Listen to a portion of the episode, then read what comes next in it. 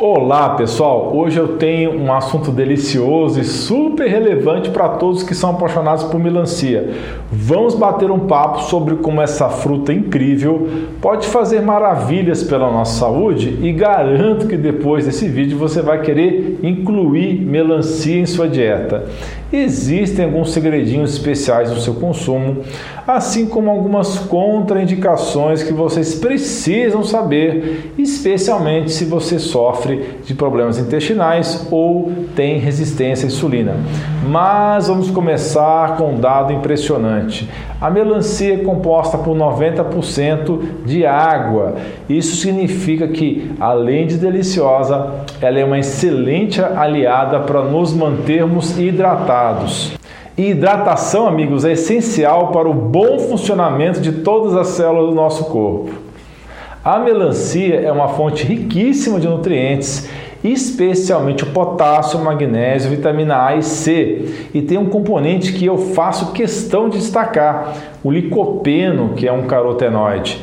Talvez você já tenha ouvido falar dele em relação aos tomates, mas sabia que a melancia tem 40% mais licopeno que os tomates crus? Isso mesmo. E esse antioxidante tem um poder gigantesco para a nossa saúde. Falando especificamente sobre visão, o licopeno pode prevenir e retardar a formação da catarata e reduzir o risco de degeneração macular. Além disso, se você sofre com óleos secos, ele pode ser um grande aliado mantendo a hidratação e lubrificação ideal dos olhos. Existem outros nutrientes na melancia que atuam na proteção da saúde ocular, incluindo a vitamina A, vitamina C, luteínas e a xantina A. E tem uma informação valiosa para os homens. À medida que envelhecemos, a próstata pode apresentar alguns problemas.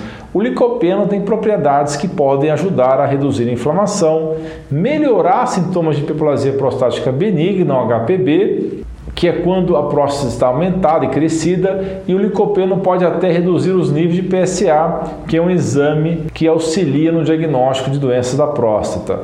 Um benefício importante da melancia para os homens é que o licopeno tem sido associado ao menor risco de câncer de próstata em alguns estudos. Se essa é a sua primeira vez aqui, clique em inscrever-se. Gostou do conteúdo? Deixe seu joinha, espalhe essa informação com seus amigos, seus familiares, os seus grupos de WhatsApp, nas suas redes sociais. Ajude a espalhar a palavra. É realmente muito importante. E para todos que se preocupam com a saúde do coração, e todos nós deveríamos nos preocupar, não é verdade? A melancia é uma aliada realmente importante. Ela contém potássio e magnésio que são essenciais para a saúde cardiovascular.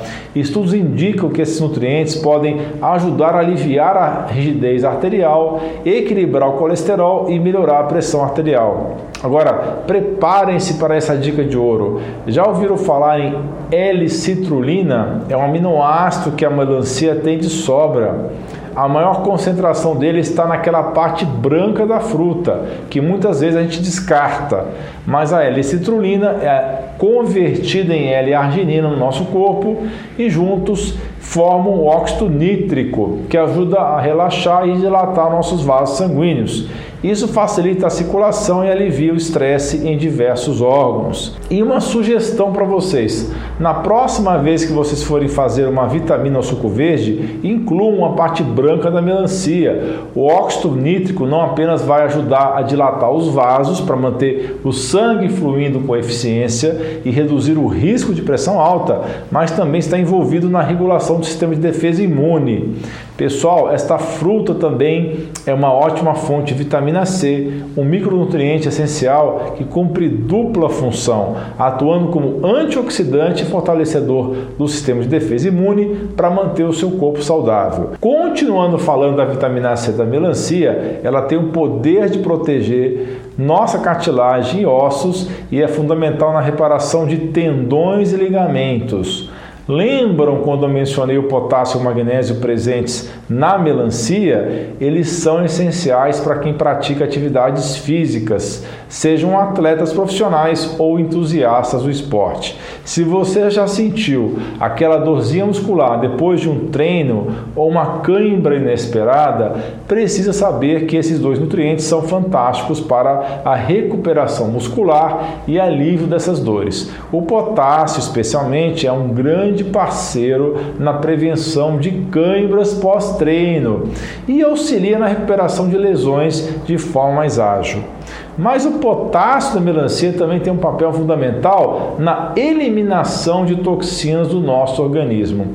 Ele age como uma espécie de faxineiro, limpando e eliminando resíduos do nosso sangue. E o que é ainda mais interessante, ele é um aliado fortíssimo na prevenção de cálculos renais, aquelas indesejadas pedrinhas que podem se formar nos nossos rins. Além de ser deliciosa e refrescante, você sabia que a melancia tem uma ação diurética no nosso corpo? Isso significa que ela ajuda a aumentar a produção de urina, o que facilita o transporte de resíduos e toxinas para fora do nosso organismo. Nossa comunidade de membros que tira dúvidas comigo diretamente em lives semanais exclusivas já aprendeu muito sobre saúde. Conheça esse e outros benefícios.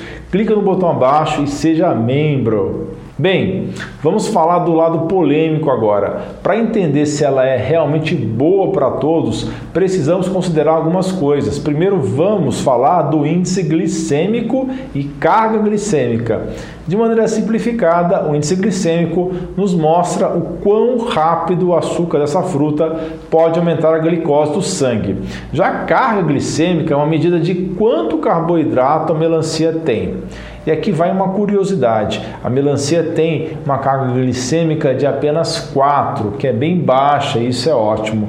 Mas seu índice glicêmico é 72, que é considerado alto. Isso significa que, se comermos melancia em grande quantidade, nossa glicose pode subir por causa da frutose, o açúcar natural da fruta. Então, a minha recomendação é que apreciemos a melancia, mas sem exageros.